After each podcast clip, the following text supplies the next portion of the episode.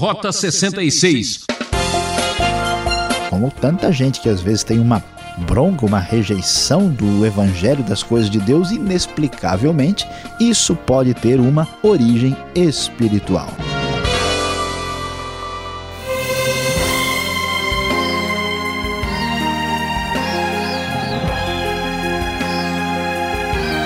Ouvinte Transmundial, começa aqui mais uma sensacional aventura Rota 66.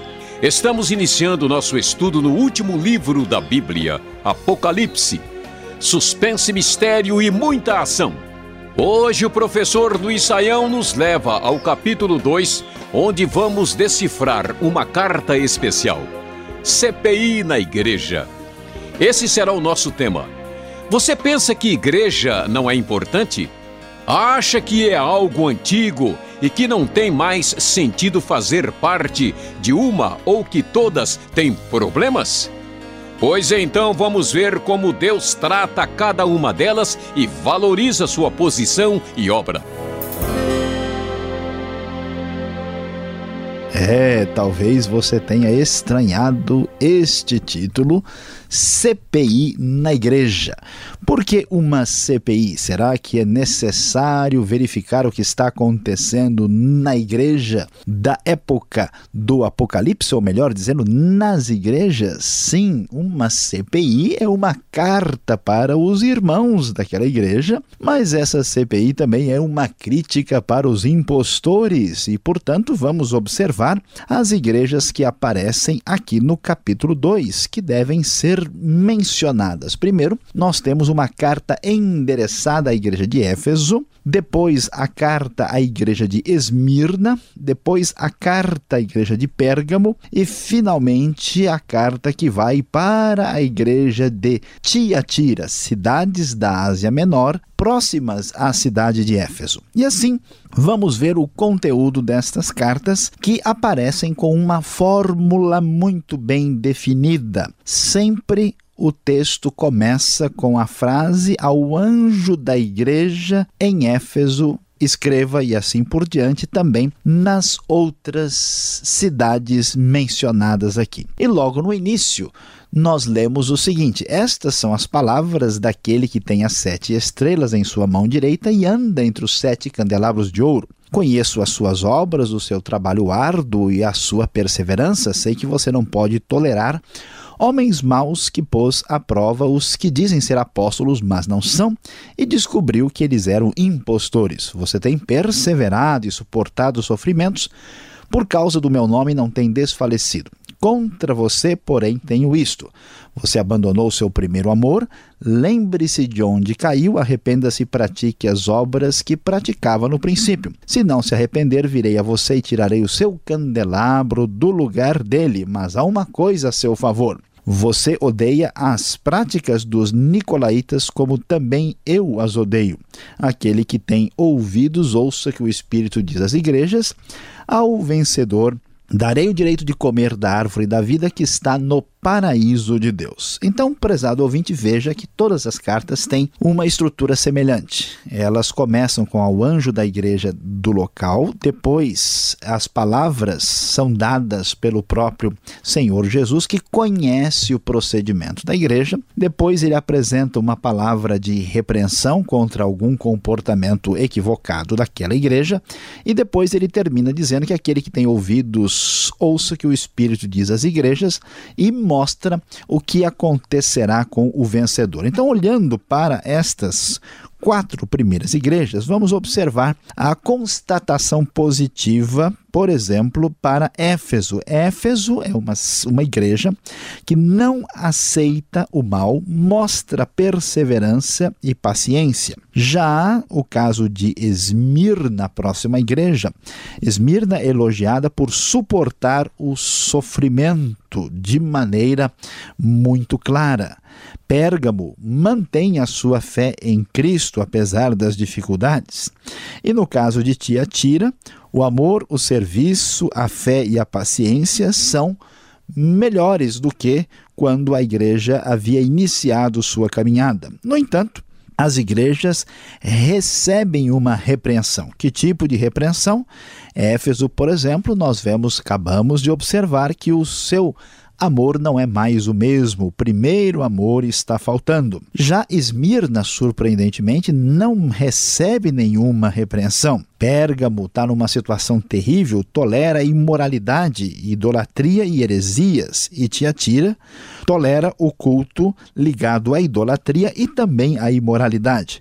Portanto, nós vamos observar que a palavra dada à igreja, ao anjo da igreja, ainda merece atenção pela orientação que é passada. Éfeso deve fazer as obras que fez inicialmente.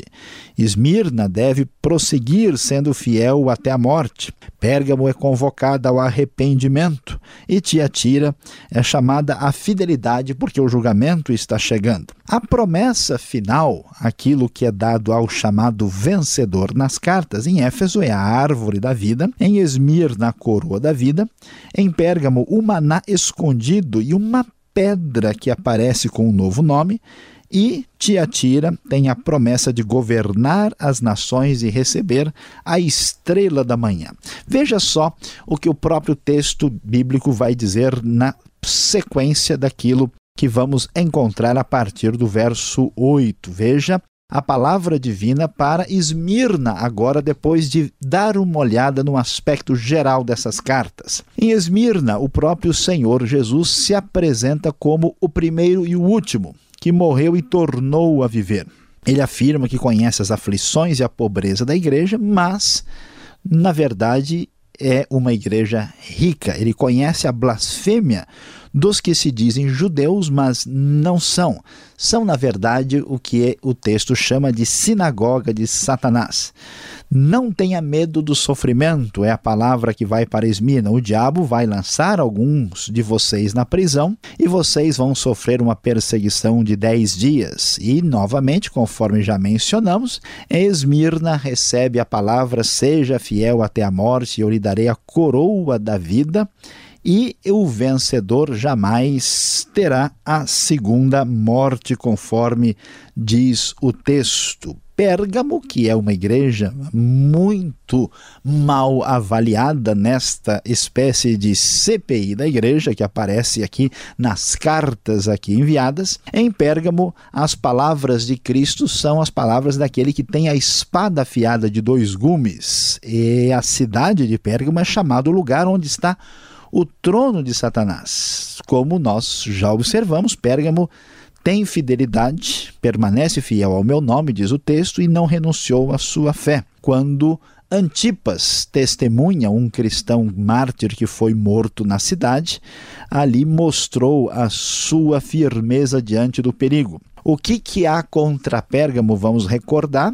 Pessoas que seguem os ensinos de Balaão, que ensinou Balaque a armar ciladas contra os israelitas, induzindo-os a comer alimentos sacrificados a ídolos e a praticar imoralidade sexual. Idolatria e imoralidade, da mesma forma, eles estão se apegando aos Nicolaítas e devem se arrepender quem for vencedor nessa circunstância terá direito ao maná escondido e à pedra branca com o nome nela inscrito e conhecido apenas por aquele que o recebe. Já no caso de Tiatira, o texto vai apresentar Cristo Jesus como o Filho de Deus, cujos olhos são chamas de fogo e pés como bronze reluzente, conhecimento pleno e autoridade sobre os inimigos. A fé as obras, o amor, o serviço e a perseverança é, aparecem como elogio aqui, eles estão fazendo mais do que antes. Mas qual é o problema? Estão tolerando Jezabel, uma mulher que se diz profetiza, com seus ensinamentos, encaminha os servos de Deus à imoralidade e, ao, e à idolatria. Eles deveriam se arrepender, mas não se arrependeram, por isso a doença e o sofrimento irá atingi-los, diz o verso 22. O texto é claro, diz: Matarei os filhos dessa mulher, que muito certamente é uma referência aos discípulos deste ensinamento, ah, e então aquele que é o Senhor que sonda todas as coisas vai retribuir a cada um segundo as suas obras. Eles devem tomar cuidado para não entrar nas doutrinas que são profundos segredos de Satanás, diz o verso 24.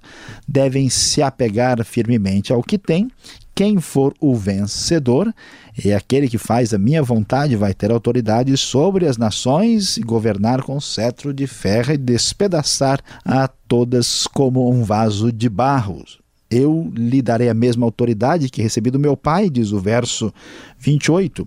Também lhe darei a estrela da manhã, aquele que tem ouvidos, ouça o que o Espírito diz às igrejas. Prezado ouvinte, que coisa impressionante. A referência às igrejas é muito clara no livro de Apocalipse, mostrando que há uma avaliação. Neste capítulo 2, temos quatro igrejas, depois Teremos mais outras três no próximo capítulo. Uma grande discussão que se levanta aqui é sobre o que ah, exatamente estas igrejas eh, estão falando. Será que é uma referência às igrejas daquele tempo? Será que é uma referência às nossas igrejas hoje? É interessante, muitas pessoas chegaram a imaginar até mesmo que esta era uma referência às diversas fases da igreja cristã através dos tempos. É uma possibilidade, mas não parece a mais provável. Parece que os exemplos específicos das igrejas que aparecem aqui são exemplos de igrejas distintas presentes em todas as épocas. Portanto, devemos ler esse texto e avaliar a nossa situação, a realidade de nossa igreja, para ver se nos encaixamos corretamente na vontade de Deus. Do contrário, estaremos sujeitos a esta fiscalização celestial, uma verdadeira CPI na igreja.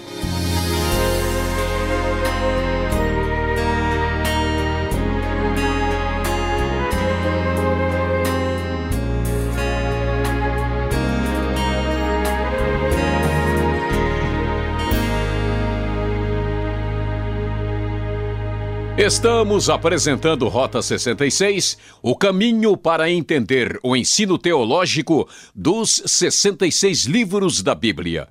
Este é o comentário do Apocalipse, tema de hoje: CPI na Igreja. O programa Rota 66 tem produção e apresentação de Luiz Saião e Alberto Veríssimo, e na locução eu, Beltrão.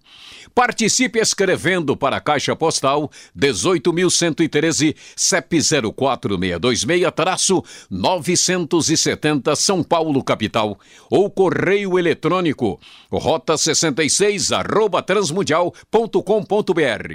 E acesse o site transmundial.com.br. Tire suas dúvidas e vem aí as perguntas.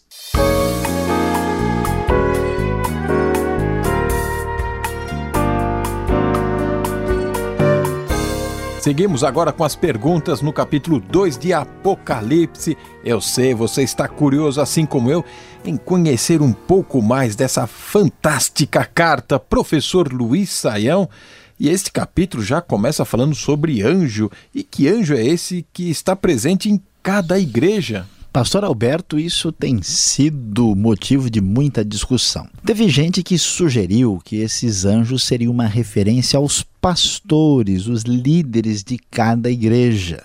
Mas isso não parece muito provável, porque não há outras referências ah, no Novo Testamento de se chamar né, um pastor de anjo, a não ser que a palavra seja entendida apenas como um mensageiro. É possível, mas pelo jeito do Apocalipse é pouco provável. A outra alternativa é imaginar que seja ao anjo, literalmente. Ou possivelmente não se refere, na verdade, a, expressão nem a anjo, nem a, a, ao pastor, mas à igreja de maneira simbólica. O anjo se refere, vamos assim dizer, a, ao que acontece, né? a maneira como essa igreja se apresenta, já que Apocalipse é bem simbólico. É provável que a gente não deva ser muito específico aqui nesses detalhes. Agora, o problema da igreja de Éfeso eram os nicolaítas. Quem eram esses aí? Que, que, qual a importância deles aqui?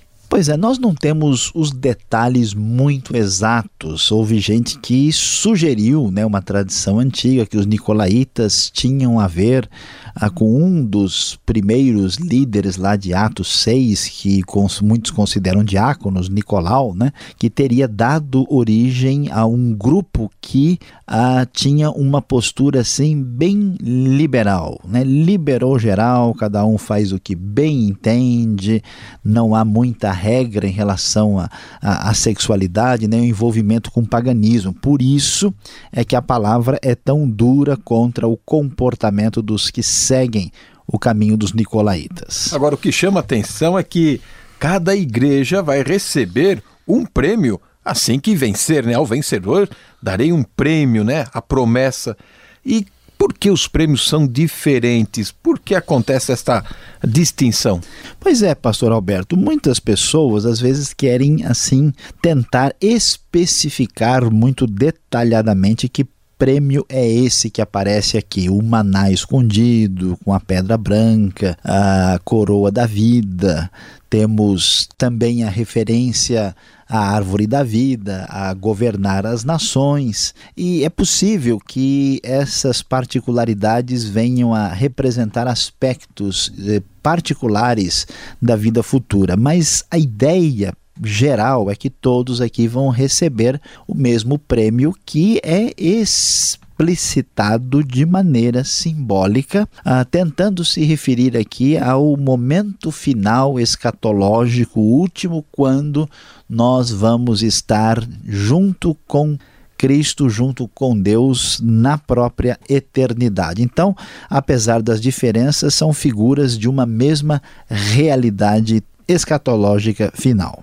Agora, professor, o que chama atenção e assusta de fato é o verso 9 do capítulo 2 de Apocalipse. Havia uma sinagoga de Satanás na cidade de Esmirna?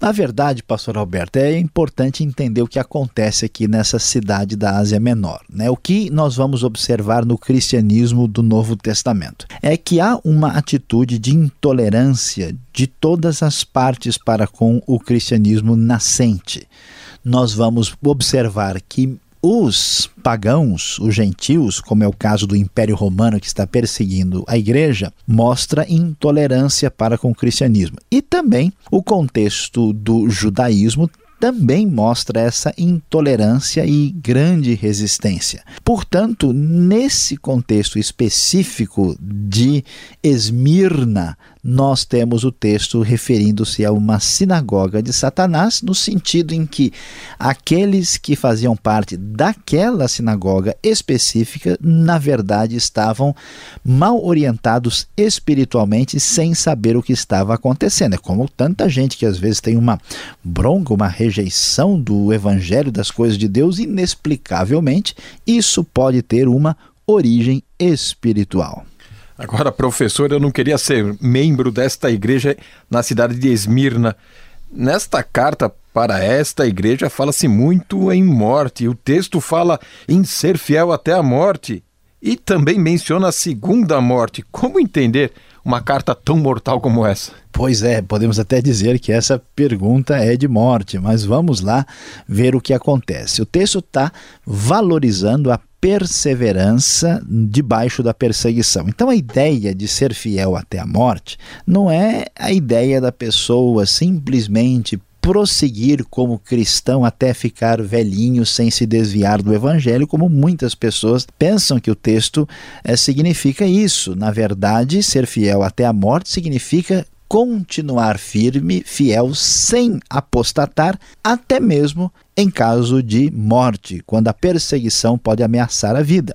E quando ele diz aqui, é, menciona a segunda morte, claro que o contexto é de morte espiritual. Né? A primeira morte é a morte que todos temos, morte física. A segunda morte é a morte espiritual, que é o afastamento eterno de Deus. Quem for vencedor não terá que temer esta segunda morte. E o negócio vai ficando difícil, cada igreja que vai se apresentando aqui.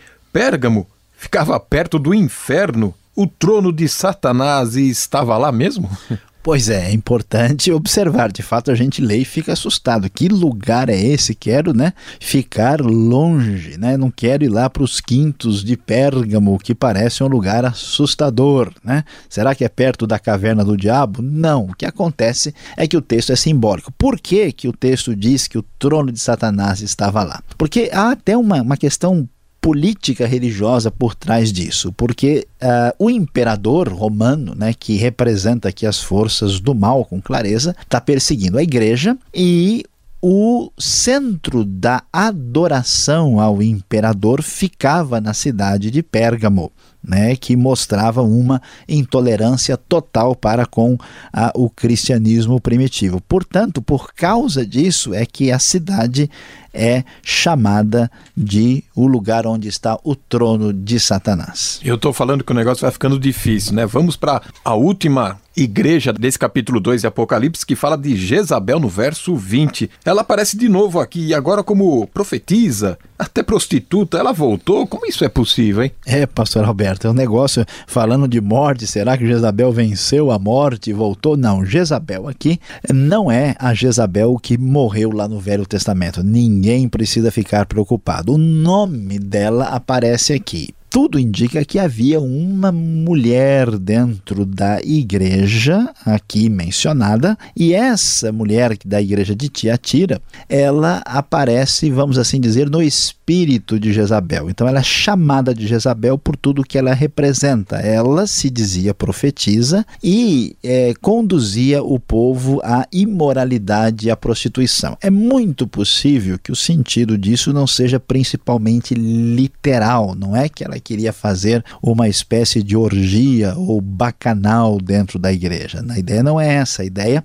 é prostituição no sentido espiritual, ou seja, o envolvimento com o paganismo. É possível que nesse processo também houvesse imoralidade, mas o centro da discussão é exatamente essa questão de infidelidade espiritual. Muito bem, obrigado, Simon, pelas respostas. E para essa CPI não terminar em pizza, vamos para a conclusão desse estudo.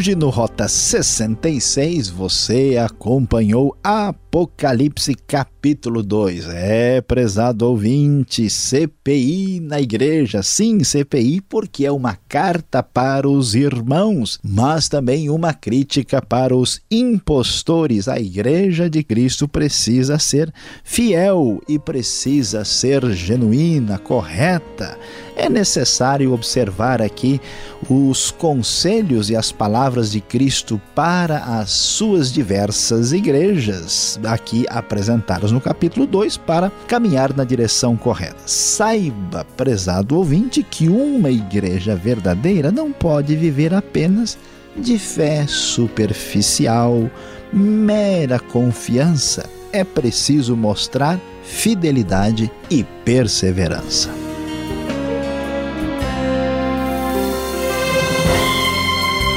Rota 66 de hoje vai terminando por aqui, ouvinte Transmundial.